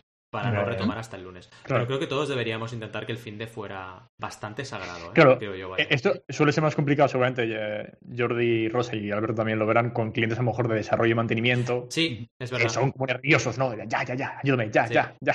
Claro, pero ahí tienes que ponerles tú los límites, ¿no? Yo, por ejemplo, mantenimiento sobre todo, ¿eh? si se cae la web... Claro, yo te respondo el domingo si explota la web como para suponerte una pérdida económica de tu negocio. Pero si me pones un ticket de que quieres cambiarle el color a los botones, eh, hasta el lunes no lo voy a leer. O sea, amigo mío. Normalmente comunicamos horas. Lo que conseguí, por ejemplo, Valentí, era un día, un día a la semana, que parece que es que, es que, a ver, tú te paras y dices, un día, es como cuando haces yoga y dedícate una hora a la semana, por favor, que una hora puedes sacar. Pues un día de hacer lo que quieras, incluso aburrirte, pues se puede sacar. Incluso el, mantenimiento, ¿no? De decir, oye, en 24 horas te voy a responder. Esto hace que me cubra el día este de, de, poder enviar el mail. totalmente. totalmente. Oye, chicos, una cosa. Tenemos todavía mucho tema, porque aquí la escaleta estaba súper currada. Pero, claro, estamos muy cerca de las 12 y tendremos preguntas en el chat. Lo digo porque igual deberíamos atender las preguntas. ¿Cómo lo veis? Vamos a darle al chat. vale. Tenemos preguntas y, a lo mejor acabamos con las un par de preguntas personales que teníamos por ahí, ¿vale? Venga, Adrián, lidera tu pregunta, lo que sea. El color de los calzoncillos, por favor. No, el color de los calzoncillos no. Pasamos, pasamos. A, habían bastantes preguntas por aquí. Había una sobre. Nos preguntaba el estoico que tiene una gran comunidad. Estuvo aquí hace un par de semanas con nosotros hablando. Muy majísimo Pepe, un saludo Pepe.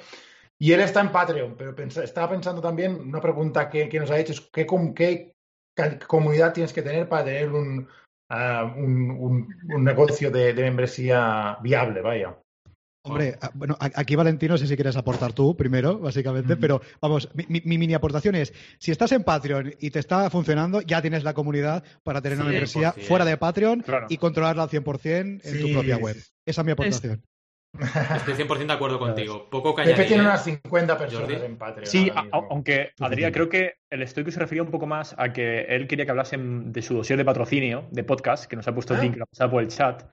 y lo, que, lo que él quería es que, aparte, una, una pregunta que también la tenemos en la escaleta que nos interesaba de nosotros, es que, ah, bueno, el dossier es, genial, ya lo tenéis en el chat, y, y la pregunta era un poco, eh, ¿Os ha servido para conseguir patrocinadores? ¿Cuándo viste ese momento de hacer este dossier? Eh, ¿Con qué mm. audiencias recomendáis hacerlo? Era la pregunta. Ah, vale, vale, vale. vale, ah, bueno. Perdón.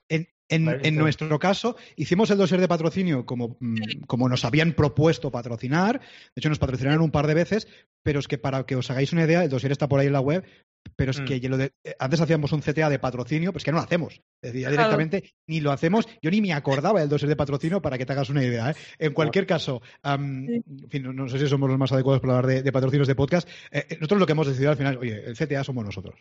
Que ya éramos nosotros, ¿eh? evidentemente, y eran nuestros servicios. Pero por ahí siempre colábamos a alguien, oye, si tienes un producto o un servicio que puede interesar a otros emprendedores, porque al final nuestra audiencia es 100% emprendedora, no tiene más. Oye, lo comentamos y lo, y lo, y, lo, hacemos un poco de broma, hacemos un, un, un speech en, forma de broma y lo comentamos, ¿no? Pero mm. ya no, ni lo hacemos. Está por ahí el dossier, pero no lo hacemos. Para que os hagáis una idea, nuestro, nuestro podcast eh, no tiene mucha audiencia. ¿Por qué? Porque es un podcast nicho, no, lo siguiente. O sea, no es un podcast ni de negocios online, ni de emprendimiento, ni de marketing, es un negocio de membership sites, punto pelota. Con lo cual, es muy nicho. Nosotros, para que os hagáis una idea, eh, las semanas que tenemos más audiencia tenemos mil descargas a la semana. Otras que tenemos más. O sea, para que os hagáis una idea, o sea, es que no, tenemos mucha audiencia, con lo cual quizás no somos los más em, los que tenemos más conocimientos para hablar de patrocinios en podcast. No sé por ahí mm. si tenéis vosotros alguna experiencia que aportar.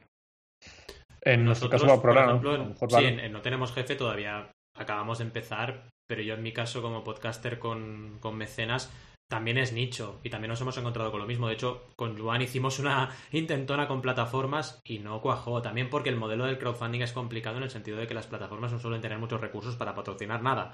Porque son modelos muy exigentes, no tienen un dinero para ahora patrocino este podcast, aunque les vaya súper bien y cuadre. Entonces optamos por hacer contenido de calidad como nos gusta y mm. si llega el momento nos plantearemos alguna opción premium dentro del podcast. Porque al final, también no olvidemos esto, el mejor patrocinador es tu oyente.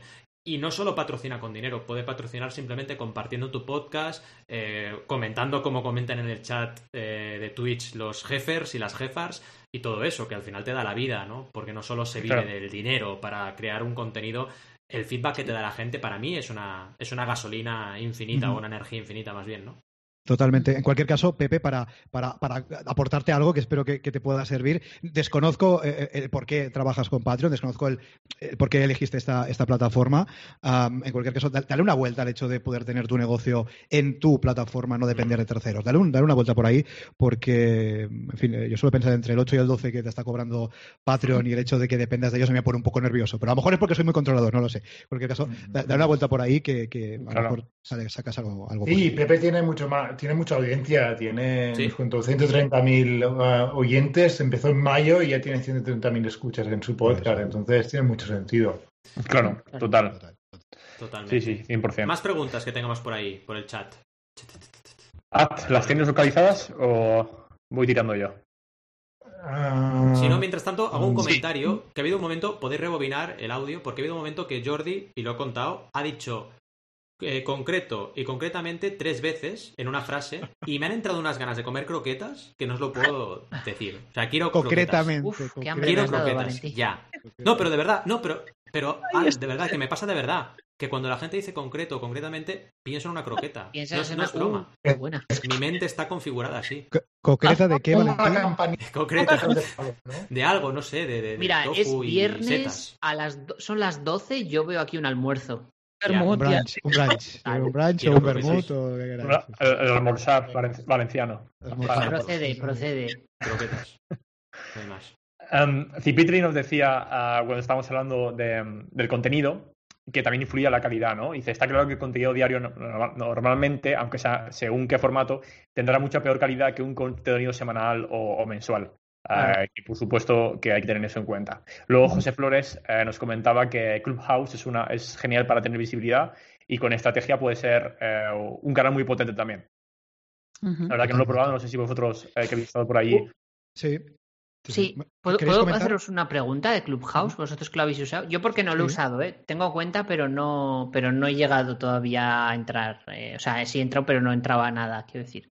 Eh, mi pregunta es, ¿realmente la visibilidad que te puede dar Clubhouse está más enfocada, imagino, en un B2B, ¿no? Porque realmente son emprendedores los que entran a hablar. No vas a vender a un consumidor final, ¿no? A un cliente final. Si es que vendes algo.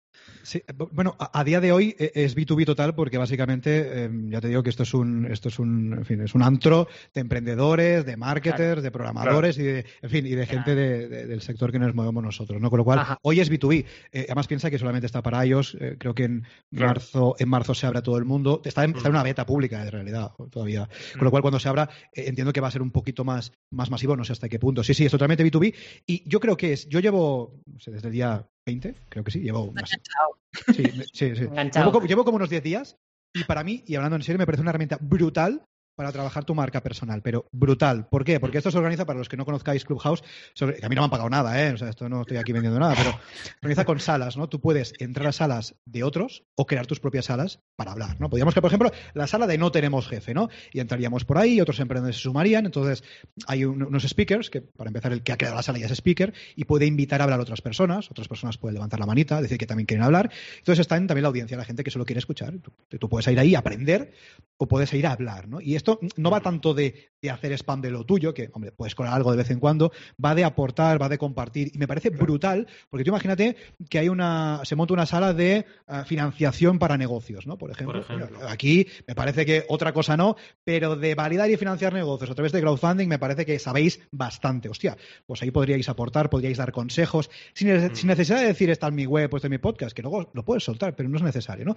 Comunicar esta experiencia, esta expertise en temas que domináis o dominamos me parece brutal. Y yo llevo, ya te digo, nueve dos días y, trato de, comentar y de aportar donde, donde puedo, evidentemente, y de escuchar también a personas que saben mucho. Me parece extraordinario. He conocido a gente que de otras formas no habría podido conocer, ¿no? Por otras redes sociales. He hablado con, con tipos eh, que, que, en fin, que serían inalcanzables, ¿no? Con lo cual, a mí, a día de hoy, cuando todavía no está masificado, luego no lo sé, me parece una herramienta extraordinaria para marca personal. Y os quiero añadir... Pero sí, sí, adelante, adelante. Quería añadir que además es el formato audio, que es que eso, mola mucho. especificado, ¿no? Que en nuestro caso, que tenemos el podcast y nos sentimos muy cómodos, es un mm. formato el que está en consonancia con nosotros, pues es seguir, ¿no? Y difundir desde este canal, que es en, en, este caso un formato audio, como podéis hacer en Twitch, imagen, vídeo, demás, ¿no? Vamos a hacer un poquito de spam, que sepáis que cuando terminemos uh, este, este directo con los amigos de No Tenemos Jefe, nos vamos a Clubhouse a abrir una sala para hablar de membresías, así que si os apetece, ahí estaremos, nos podemos escuchar hablando de... de Qué bueno. Oye, yo Clubhouse os juro que me suena a discoteca. O sea, yo, ¿dónde está la discoteca? Totalmente. Clubhouse.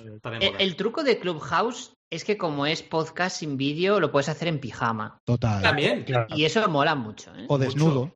Sí, al final tiene un rollo también, como el tema del podcast, ¿no? Que te pongas la, radio, o te metes en una sala que te guste y algo quieras escuchar y te pones la radio mientras trabajas. O sea, que eso está muy guay. Oye, ¿por qué no creamos la sala Estoy desnudo? Y hacemos el podcast desnudos. igual eso genera algo, no sé. Sí, eh, va a generar gente eh, perversa. Viciosa. Podríamos, no, lo que podríamos hacer es un eh, no tenemos jefe kickoff. Mira, y, lo metemos antes del, del episodio del viernes ah. o después, cuando queráis. Es buena, y a ver qué pasa. Todo será O incluso. Yo cagándome en OBS será ese, esa sala. Eso es buenísimo, eso tendría sí, un sí. brutal. Incluso hay, hay gente que está, que está grabando sus podcasts eh, como estamos haciendo nosotros ahora, y que tiene Clubhouse abierto y también está emitiendo oh, por allí para las personas que les quieren escuchar. Lo cual, oh, otro canal nuevo, chicos, otro canal nuevo. Venga, vamos, ahí. Todas partes estaremos. Más contenido. Más contenido. Importante tener en cuenta que en Clubhouse el contenido se pierde. Lo digo porque a día de hoy eh, eh, no, es como un chat en texto que queda guardado, no, no, tú hablas ahí y eso se pierde. A día de hoy la funcionalidad es esta, con lo cual el, enfoque... ¿Y la sala se queda abierta o la sala también se pierde? La sala se pierde. Por ejemplo, hay ah. gente, hay gente que lo está haciendo ya muy bien, eh, que todos los días abre una sala a la misma hora, todos los días, y da a conocer su expertise, por ejemplo, en temas de hay mucho en Clubhouse, en Clubhouse hay mucho hay mucho coach, hay mucho mentor, ¿no? de estos con muchos seguidores, ¿no? Por ejemplo, todos los días a las 8 de la mañana desayuno con fulanito, ¿no? Y mm. todos los días ya se te mete aquí que a las 8 de la mañana tienes cita con ese tipo. Está muy bien pensado, ¿no? claro. Pero la sala tienes que en realidad tú lo que haces abrirle al momento puedes programarla, ¿no? decir, mira, de lunes a viernes, de 8 a 9 estoy aquí, ¿no? Entonces, bueno, es un sistema un poco diferente, el, el paradigma es un poco diferente porque el contenido no se guarda, esto estamos grabando esto luego se va a poder recuperar ahí no. Entonces, mm. es, un Twitch sin vídeo. ¿No? Es un Twitch sin vídeo, correcto. más o menos, más o menos. Sí, ¿eh? sí, es una buena forma. la licencia. Sí, sí, sí. También está, está en pañales, es un beta, ¿eh? que a veces se atasca y tal. Yo creo que también allí, eh, sin agobiarse, o sea, es un canal más y aquí es hacer este trabajo de decir, oye, este canal me gusta, encaja, me lo consumo, mm, me puede mm. interesar y, apuntarte en el caso de que, veas que sí, porque es que si no estaríamos en todas las redes sociales y tampoco ganaríamos 100%. Total, total, total. Mm. Mira, si optáis por, por probar Clubhouse, un, tip es eh, subir a hablar. Es decir, entráis en una sala que os mole de emprendimiento, bueno, casi todas son de emprendimiento en realidad, de negocio, lo que queráis, y hablad, de verdad. Hombre, si tenéis que aportar, pero todos los que estamos aquí creo que podemos aportar a otras personas, ¿no? Hablad, de verdad. Levantad la mano y hablad, porque en ese es el momento en el que te vas a conocer, que la gente te, te conoce, te reconoce, te empieza a seguir gente. O sea, el otro día, eh, haciendo un mini speech de dos minutos, de dos minutos me siguieron 10 o 15 personas en una sala. Es decir, que de verdad merece mucho la pena. Si optáis por esa sala, a ver, podéis estar un poquito escuchando a ver cuál es el rollo, pero mm. levantad la mano, hablad y, aportad, porque es la manera en la que la gente te conoce. Ese es el, mejor tip en este caso. Pues, pues mira, estoy viendo una cosa que me gusta mucho, un poco friki esto, pero me gusta que las eh, community guidelines están hechas en Notion de Clubhouse. Sí, están hechas en Notion, sí, sí, sí, sí, Este minimalismo ahí, no code. Y, y, Cómprate una camiseta de Notion, Rob. Cómprate una camiseta de Notion, tío. Sí, sí, sí. también me pagan para. Y creo que hay un, hay un, Roberto, hay un un formulario para solicitar un club dentro del Clubhouse, que es otra historia, que está hecha con Airtable. Que Airtable también me oh. parece que es una de estas herramientas, ¿no? ¿Qué tal? Total. Pues, total, total. Y, lo que suele decir yo es que vamos a hacer una sala que se llama Foca. Y vamos a poner un loop de la foca, todo el rato. oye, oye, un loop de la foca. ¿Alguien ha dicho ¿eh? algo del nombre de la foca? ¿En el chat alguien ha comentado el nombre de la foca o no? Se han comentado varias. Eh, oh. Antes han dicho vamos a buscarlo un segundillo. A ver. Eh, Rogelia ha dicho Dasbel. Jacinta ha dicho Joaquín. Eh, pero yo creo que nos vamos a quedar con el nombre que ha dicho Rosa, ¿eh? Jefa me gusta mucho a mí. Sí, sí, yo, como no sé si dice sí o no, no sé qué deciros, pero yo creo que, que le gusta, ¿eh? También podemos hacer una encuesta en Twitter. Rogelia, Jacinta o Jefa. A ver cuál gana.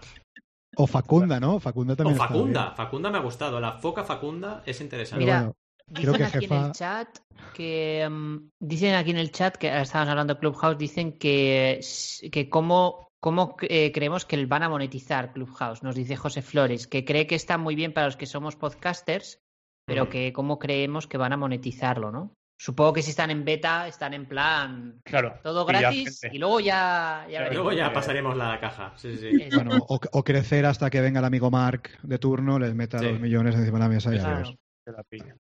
Claro. Supongo, no, no sé, no sé, la gente no tengo idea. Ya se verá, ya se verá. Puede ser que sea algo parecido al. Una, una opción sería el número de asistentes. Podría ser interesante, ¿no? O una opción de pagar una, pagar una suscripción. Exacto, como Webby, Y que puedas quedarte tu, ah, link personalizado de sala, ¿no? también, también, también. Y solo hacerlo de esa forma. Esto es interesante, hacer como una especie de modelo premium, que también, esto me ha gustado lo que has dicho, porque no es excluyente este modelo premium, no es en plan, si quieres personalizar tu sala, claro. pagas, pero no es aquello de, no, solamente quien paga puede tener una audiencia de 200, mm. ¿sabes? Que esto no me mola. Pero esta idea que has lanzado me parece muy interesante. Haría bastante eso, la verdad. Mm. No sé por qué vamos, pero esperemos que no tan. Bueno, publicidad no tiene mucho sentido, pero bueno, veremos a ver qué. Ahora que habláis de esto, algún día podríamos hacer algún tipo de ciclo de brainstorming, pillando un modelo como este que esté en beta y dar ideas de cómo monetizaríamos, como tal, puede ser interesante. Y José aquí nos ha dado un poco una idea, podría ser interesante moverlo así también. Total, total. Hacer alguna sesión de brainstorming. Bueno, chicos y chicas, no sé si. Sí, sí, sí. Que se nos ha olvidado comentar una cosa. Eh, que nos cuente Rosa su. Sí. Su inversión, o sea, su inversión, no, inmersión en el mundo del iPad con el Apple Pencil, que Adrián también está que no caga con el tema. Es verdad. ¿Cómo, lo llamas, Adrián? que por aquí me he enterado de que has comprado un iPad. Yo me he comprado un iPad y el Pencil solo porque te veía a ti cada día el año pasado dibujando y digo, tengo que hacer esto. Ya ves. Mira, yo me introducí en el mundo Apple eh, gracias al iPad Pro no sé, vi ese producto y dije, me lo tengo que comprar. Antes de, probé el anterior, ¿te acuerdas cuando fuimos a Nueva York, Jordi? Sí, el anterior, sí, sí. Nos paseamos por todas las, tiendas de Apple probando el lápiz y demás, y ahí no me lo compré. Pero cuando salió el Pro, dije, esto me lo tengo que comprar. Porque es esta parte no de lanzarme al, mundo Apple y además el, lo de la experiencia dibujando, en mi caso, encima de la pantallita. Y ahí no utilicé, después me compré el Mac porque se me quedaba corto, en este caso el iPad Pro para cosas más de gestión y el día a día de la, del tema profesional, pero es verdad que lo del dibujo, bueno, es que es fantástico, me encanta. Lo hago con Procreate, que es una aplicación de pago en este caso, que es fantástica. Hay otras mil, pero bueno, esta me encanta. Y ahí... Vale como 10, 10, euros, ¿no? Vale poquísimo, ¿no? Es, eh, Tienes un montón de pinceles, además puedes apretar, la experiencia de apretar el lápiz y demás es, muy buena. Y, Además, en esta aplicación es la que lo haces, entiendo que eh, vas pintando y luego te crea el, vídeo automático de cómo lo has hecho, ¿no? Sí, crea automático. Además, es muy útil para hacer GIFs. Esto es, algo que tengo propuesto este año. He hecho alguno, pero como trabaja por capas, puedes ir creando ahí, almacenando y él mismo te crea el GIF. O sea, cosas, resultados muy buenos. Y de momento estoy en este parte estático y en lo que comenta Adrián es que el año pasado, mm, no sé, empecé haciendo retos sueltos y en 2020 dije, pues voy a dibujar un dibujo cada día, ¿no? El reto de un día, un dibujo cada día. Y lo he cumplido y estoy muy contenta y de hecho estoy siguiendo este 2021. No has parado, no has parado todavía, ¿no? No, no, no. estoy siguiendo también lo que comentábamos, ¿no? De encajar dentro de tu día a día algo que me gusta Ah, me desconecta ¿no? del mundo. En ese momento estoy dibujando, pues yo que sé, 10 minutos, un cuarto de hora, tampoco me pasó la vida. Y en mi caso ha sido muy útil para mm, perder el miedo a lo que no me guste lo que dibujo, por ejemplo, mm. hacer una actividad que me encantaba y dejé de hacerla precisamente para hacer otras, como puede ser trabajar, atender clientes y demás.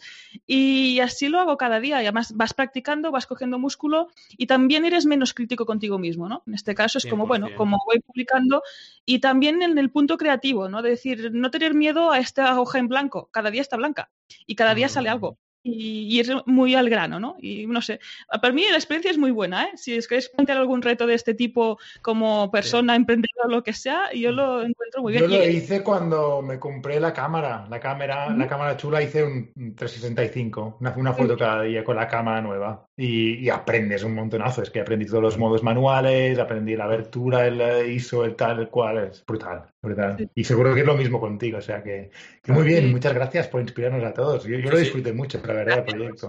Bueno, continúo disfrutando, que no has parado. Sigue, sigue, exacto. Sigue dibujando, que nos encanta.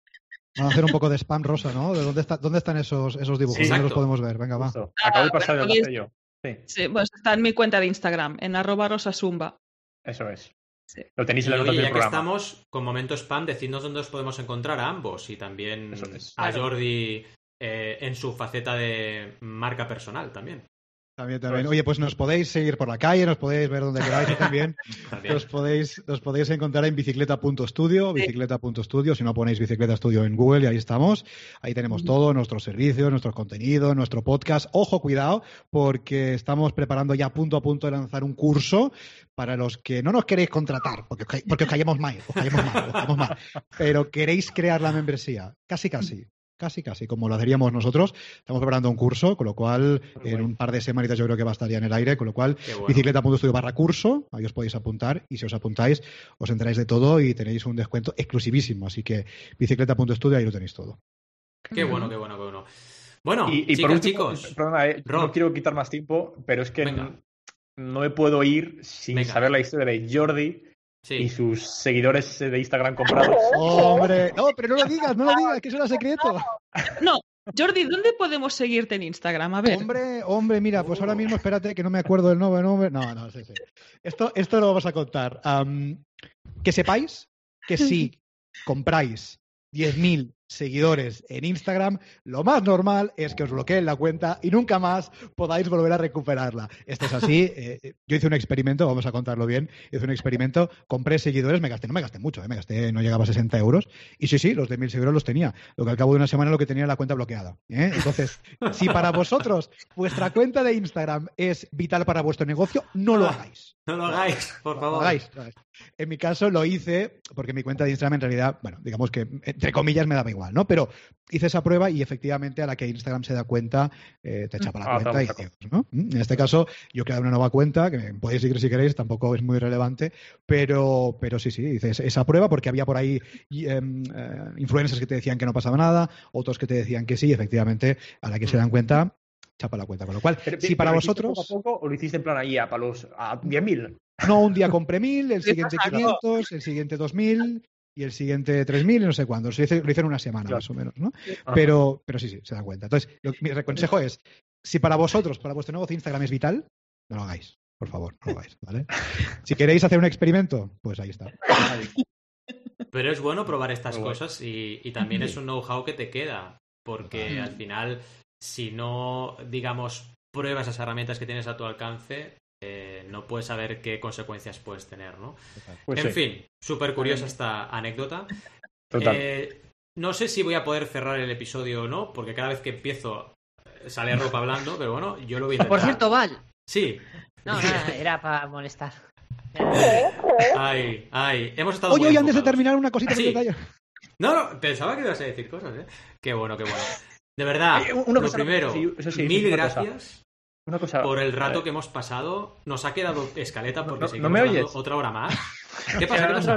tío. ¿Es verdad? ¿Quieres decir algo? Eh, no, que si te ha roto el OBS. Ah, ¿qué ha pasado? No, es broma, es broma. Ah, vale. De verdad. qué troll, tío. en fin, lo que decía. Ya, esto es lo último. Esto ya es un cachondeo. Lo que decía, que mil gracias por, por bueno, por vuestra presencia, vuestro buen rollo, lo bien que nos lo hemos pasado, lo que nos ha quedado, porque yo creo que podríamos hacer una segunda ronda si os apetece, ya nos lo diréis con calma, por supuesto, porque ha estado súper chulo. Y a vosotros y vosotras, chicos, chicas, venusianos, venusianas, marcianos, marcianas, ya sabéis que estaremos aquí, como siempre, como cada semana. La semana que viene tendréis el miércoles nuevo episodio, que será este, porque no tenemos buffer, vamos a pelo, sin buffer. ¡Ah! Así que lo tendréis en formato podcast por si queréis escucharlo mientras hacéis la cena, que esto es muy importante, siempre hay que escuchar podcast cuando uno hace la cena o la comida.